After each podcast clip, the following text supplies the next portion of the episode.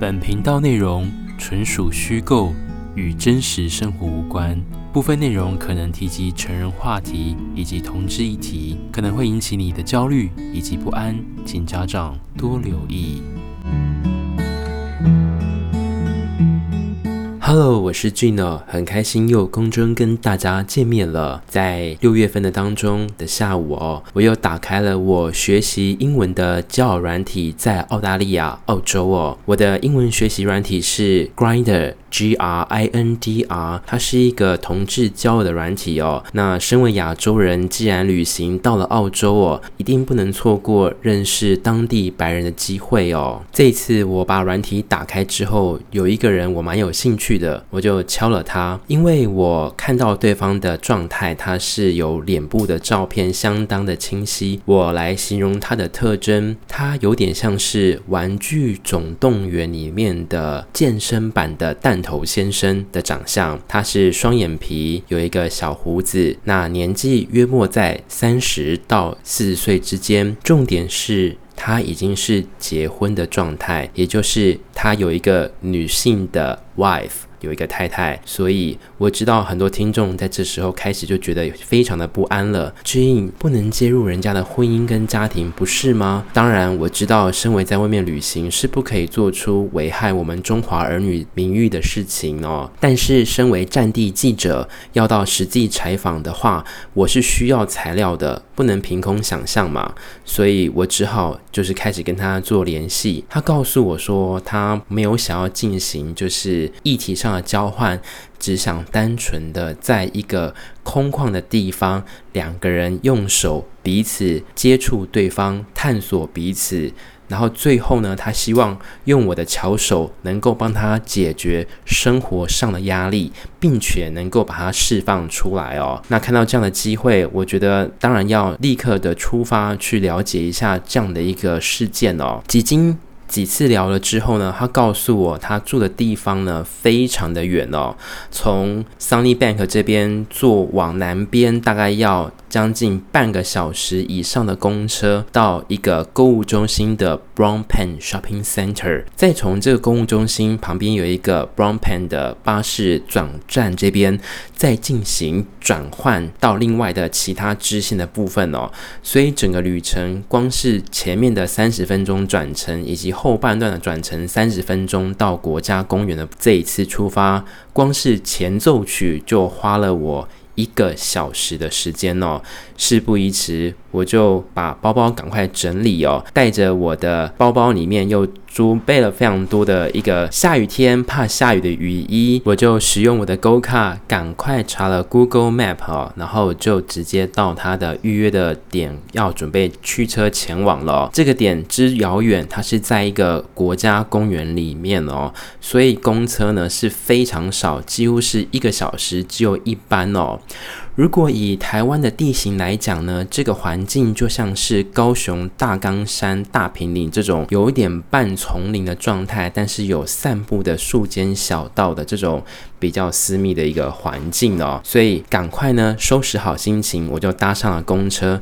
搭上公车之后，我就传一张照片跟他说明我已经搭上公车了，希望你也能够准时赴约。就如同前面我们所说的哦，那我遇到的澳洲的白人呢，在说话上面都是非常有诚信的，就像是一个货运业者的那句标题：“使命必达，珍惜所托，一定能够完成哦。”所以基本上，我对于澳洲白人的这种约会，我是相当的有自信的。第二次转换公车的时候，我就到了这个国家公园，一下去之后。在公园的入口这边，由于是礼拜天的关系，所以澳洲的当地的白人家庭哦，就带着小孩来公园。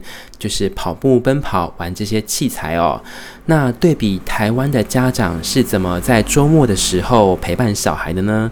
就是把智慧型手机、电视机打开，然后让小孩待在百货公司的美食街，就是当做临时的托育中心哦。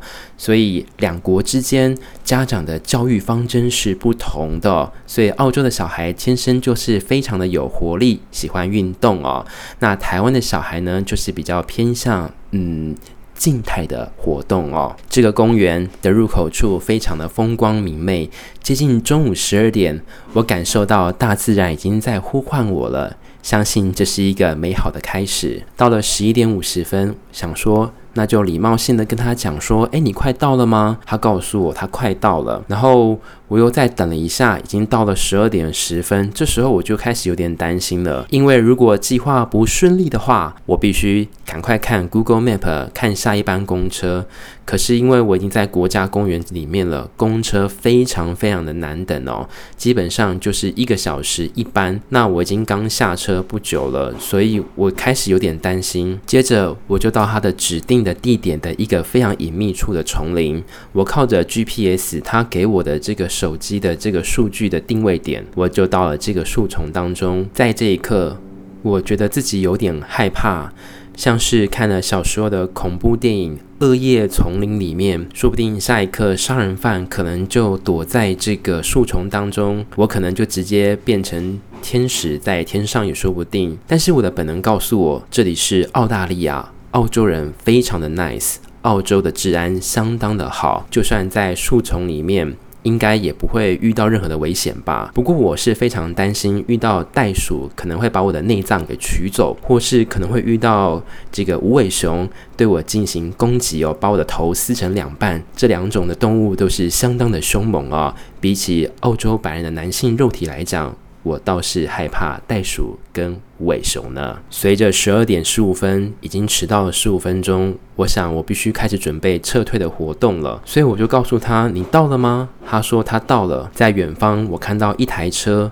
似乎开的往这个方向，他摇下车窗，我确认是他，但是他在我远方五十公尺处，他就告诉我说，他觉得这边不安全，有人好像会经过，而且这个礼拜天好像也会有警察这边路过之类的。我就说，那你可不可以把我再去其他的地方，比公车站比较近，因为这里真的很难等公车。他告诉我说，他不想要这样做，随即他就直接。软体封锁我，然后他车子就直接开走了。这一刻起，我觉得非常的失落，因为身为战地记者，最怕的就是采访的素材临阵脱逃，或是软掉，或是直接跑走哦。那我要怎么完成这个故事呢？我要怎么对得起我广大的听众呢？所以真的是非常的难过哦。但我告诉我自己没有关系，就算他是放鸽子了，那这也是一个很好的经验哦。因为没有人每天是在过年或是过耶诞节，每一天都是过得。很好，所以通常我在采访的这些案例当中，我都会习惯的把对方的影像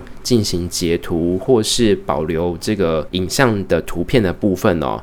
那我知道某一些的这个交友软体，像 Grinder、Jack D 或 Scruff 这边，他们是有防拍的机制。那通常我是自己准备两只手机，用另外一只手机去翻拍另外一只手机的这个画面哦，以保存我未来如果要想故事的时候，我可以回想这些资料的内容是什么什么。所以这就是我在澳大利亚第一次被丢包的感觉。不过换个角度想哦，山不转人转嘛，所以既然我都到了国家公园，那我就自己。逛街好了，所以因为下一班公车是四十分钟之后，所以我有三十分钟可以短暂的小绕一下，保留十分钟的环车去公车站停等公车哦。所以我就赶快看看这个国家公园到底里面有什么哦。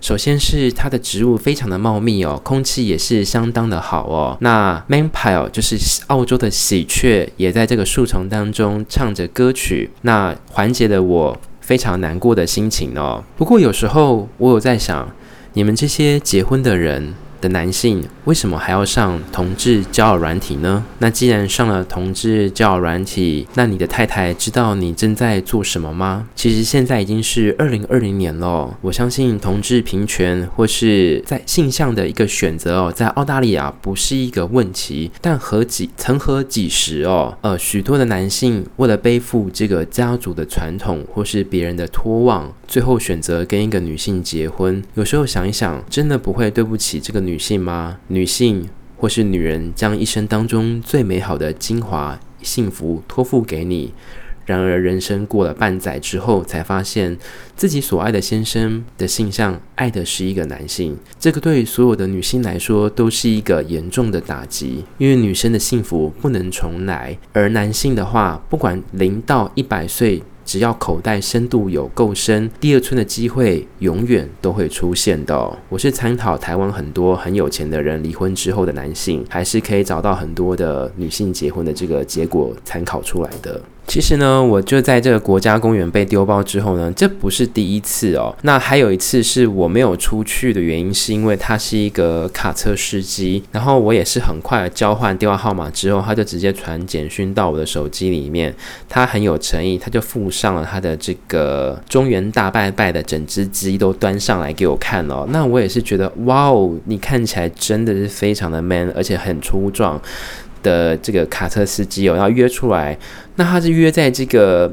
某一处的公园的停车场哦，我告诉他这有点不太安全，而且我不希望这样做，而且在澳大利亚这个是绝对禁止违法的行为哦。我身为中华儿女到全世界旅行哦，我一定要维持良好的形象，不能在当地进行犯罪的事情。但这件事情有点踩到我的底线，我婉转的告诉他，可能真的没有办法哦。我说那可以挑一个你比较方便的时间，或是你家没有人在家的时候，可以吗？他告诉我，他太太。呢都在家，所以他只有下午三点到四点的时候呢，他太太呢会出去邮局办事情，所以这时候呢我才有空机会到他家哦。我掐指一算，这个时间点跟这个距离，如果坐公车到另外一个卡车司机所指定的这个公园的这个地方的话，实在是无法成真哦。所以这一次就是没有赴约哦，也算是阻止了我第二次被丢包的这个经验哦。